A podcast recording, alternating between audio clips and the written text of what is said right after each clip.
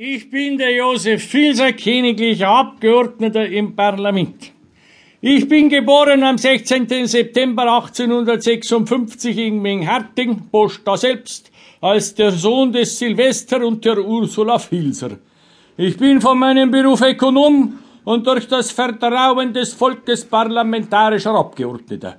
Ich habe die Schule in Mingharting besucht und auch zu meiner Vollkommenheit das Metzgerhandwerk gelernt, bis ich das elterliche Anwesen übernahm und es noch besitze.